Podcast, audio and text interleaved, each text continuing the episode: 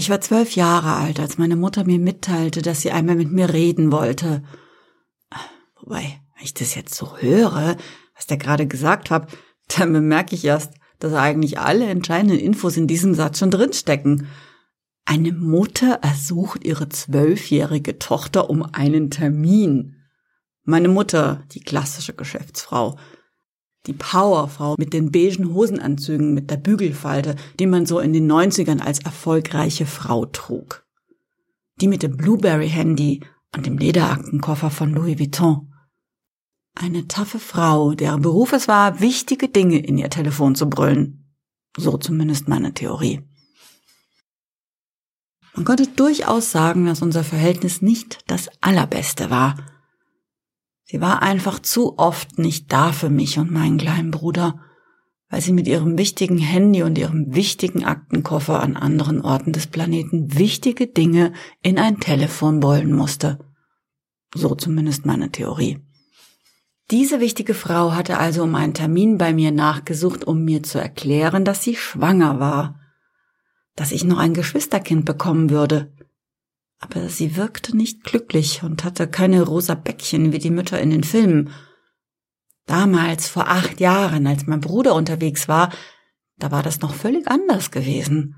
Da waren alle Menschen um uns herum die ganze Schwangerschaft über happy und aufgeregt gewesen. Alle hatten Vorschläge für Namen.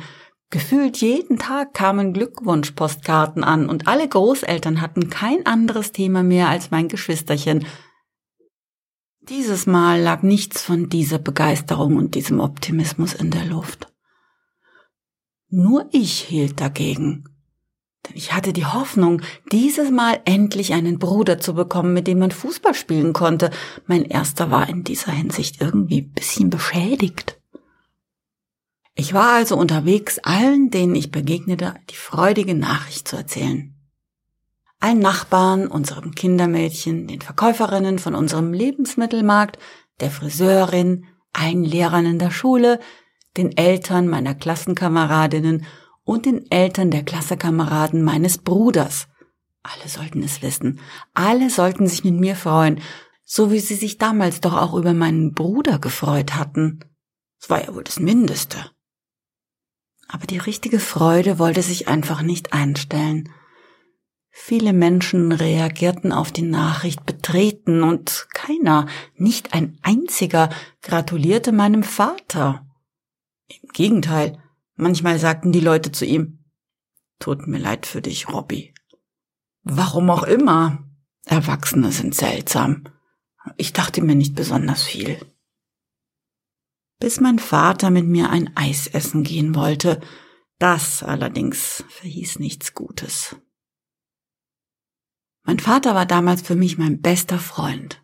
Er war verlässlich jeden Tag zu Hause, musste nicht wegen dringender Geschäfte um die Welt reisen, sondern war jeden Abend bei uns, um uns etwas vorzulesen. Er hörte sich geduldig alle meine Sorgen an, von der blöden Katharina über die dumme Sportlehrerin bis hin zu dem enttäuschenden Pokémon-Film. Mein Vater war es, mit dem ich regelmäßig zum Kicken auf dem Fußballplatz unserer Gemeinde war. Meistens waren da andere Kinder und andere Eltern und irgendein Spielchen kam immer zusammen. Er war mein erster Fußballlehrer, eine Funktion, in der er bei meinem Bruder völlig versagte. Er erklärte uns, dass Darth Vader so aussah, wie er aussah, weil er einen schrecklichen Autounfall hatte. Und, wenn wir uns nicht anschnallen würden, dann könnten wir so enden wie Darth Vader. Wollten wir das etwa? Ihr ahnt vielleicht, dass die Prequels für mich aus vielen Gründen sehr, sehr enttäuschend waren. Eiscreme war auf jeden Fall kein gutes Omen.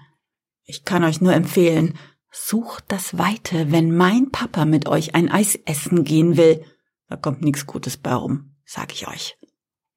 Da erfahrt ihr dann nur, dass euer Kindermädchen gekündigt wurde, weil sie eurer Mutter Geld geklaut hat oder dass euer Hund eingeschläfert werden muss oder Opa schlimmen Krebs hat.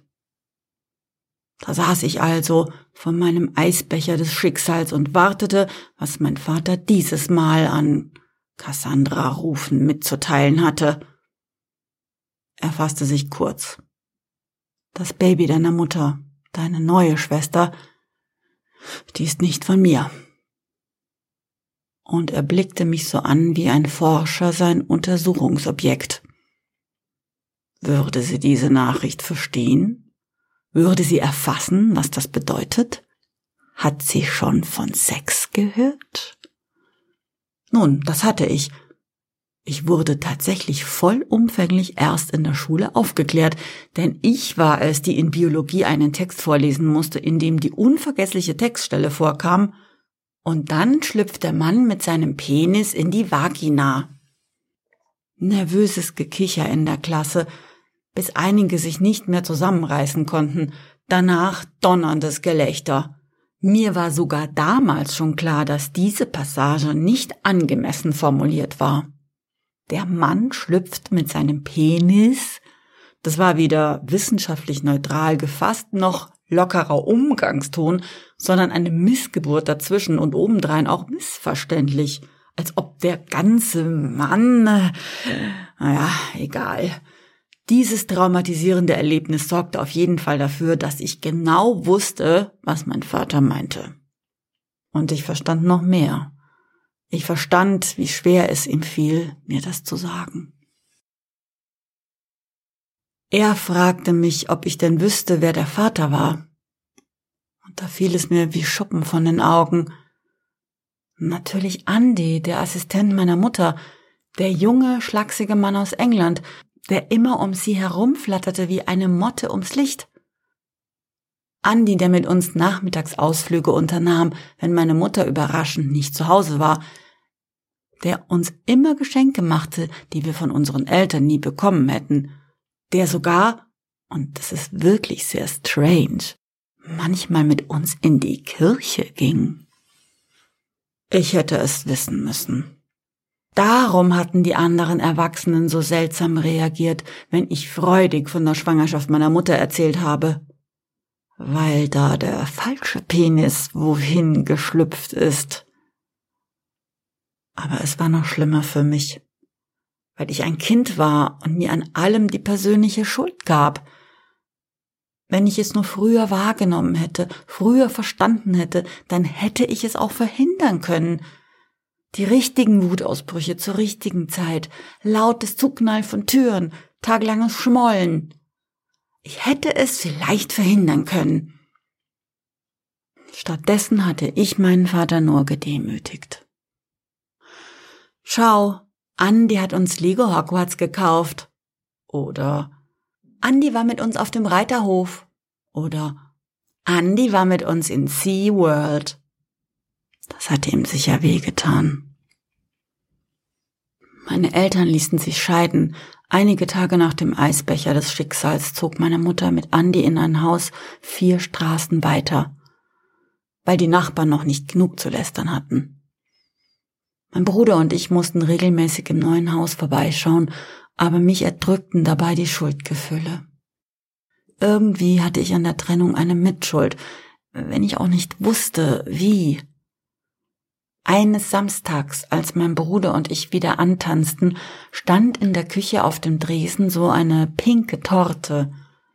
Meine Mutter hatte Andi geheiratet und wir durften ein Stück Kuchen haben. Nie im Leben hätte ich von dem Lügenkuchen gegessen. Niemals. Und an einem anderen Samstag lag da im Maxi-Cosi auf dem Wohnzimmertisch so eine pinke Neugeborene. Meine kleine Schwester, sagte meine Mutter. Das Baby der Lüge, dachte ich mir. Emma, so sollte es heißen, das Monster, das meinem Vater das Herz gebrochen hat. Eines war mir klar, ich würde dieses kleine Ungeheuer mein Leben lang hassen und verabscheuen und es niemals auch nur anlächeln oder berühren. Ich würde einfach so tun, als wäre dieser knuddelige Haufen Mensch Luft als würde es dieses Dings da, dessen Name ich auch niemals aussprechen würde, nicht geben. Es gab nur ein Problem. Ich meine, hast du das schon einmal versucht? Ein Baby zu hassen? Das geht einfach nicht. Da läuft irgendeine magische Elfenscheiße, wenn man ein Baby auch nur anschaut. Alles in einem will dieses kleine Wesen schützen und nicht so tun, als wären diese Riesenaugen und diese Teigfingerchen und dieses zahnlose Lachen Monsterdinge. Man kann Babys nicht hassen, so sehr man es auch versucht. Wir sind einfach nicht dazu gebaut, Babys zu hassen. Geht einfach nicht. Tut mir leid, ich war machtlos. Wenn ich am Wochenende bei meiner Mutter schlief, dann weigerte sich Emma einzuschlafen, wenn ich ihr nicht das Schlaflied vorsang. Mit dir von Freundeskreis. Naja, passt vielleicht nicht so toll, aber es war 2000 und ich war 13 und verstand den Text selber kaum.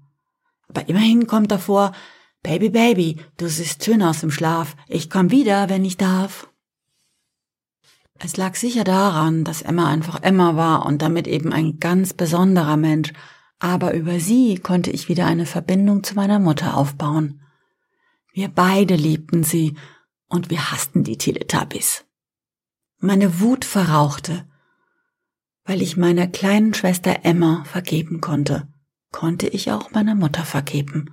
Und weil ich meiner Mutter vergeben konnte, konnte ich auch mir selber vergeben. Nur Andi.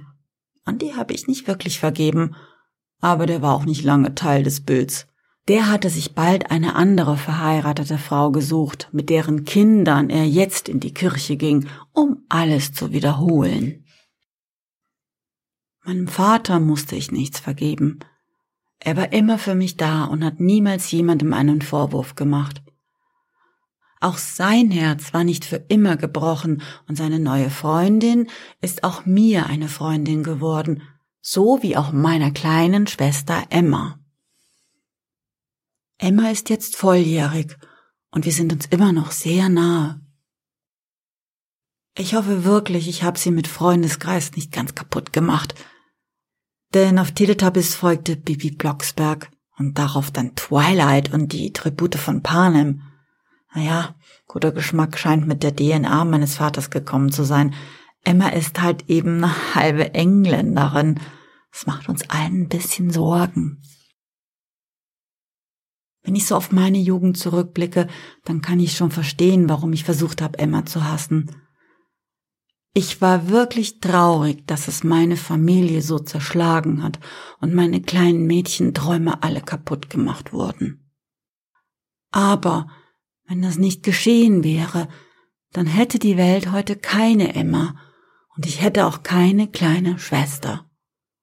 Obwohl sie, wie unser Bruder übrigens, kein bisschen am Fußball interessiert ist.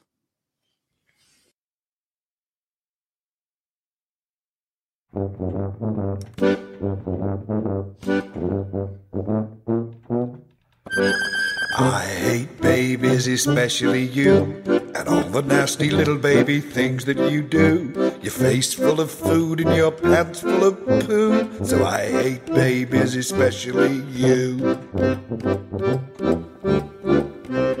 I hate babies, especially you.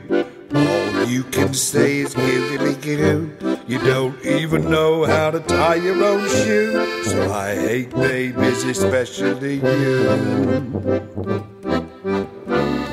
Cause babies don't stay babies. Soon they're big and grown. They all get jobs and move away. Leave you on your own. So I hate babies, especially you. All of the mess you keep getting into. You think there ain't better things I could do. So I hate babies, especially you.